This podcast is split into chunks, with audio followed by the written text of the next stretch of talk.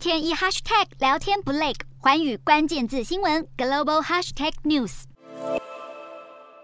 中国从周末开始，有六省多个地区在既有基础上进一步展开封控，包括河北省石家庄、武汉市部分地区，还有山西、辽宁跟江西等多个县市。超过千万人口的石家庄，为了疫情防控，在二十八号宣布暂停全市地铁和公车营运。也要求桥西区和长安区等几个区域民众居家办公，非必要不得外出。至于香港，在二十八号通报单日新增将近九千五百例本土个案，当局预料接下来就会突破单日一万例，因此再度收紧防疫。譬如从二十八号凌晨起，所有出席八人以上宴会的人士都要快筛阴性，并且缩减部分医院的非紧急手术以及门诊。根据南华早报与西藏日报消息，西藏身为另一个疫情热点，有一百多位官员被以防疫不力的名义遭到惩处问责，甚至解雇。新加坡大学的公共政策教授吴木兰分析，在中共二十大召开之前，防疫清零依旧会是首要政治议题。对于官员的大规模惩处，是在提醒地方政府防疫不可退让，也是各地区党委书记对于国家主席习近平表达忠诚的方式。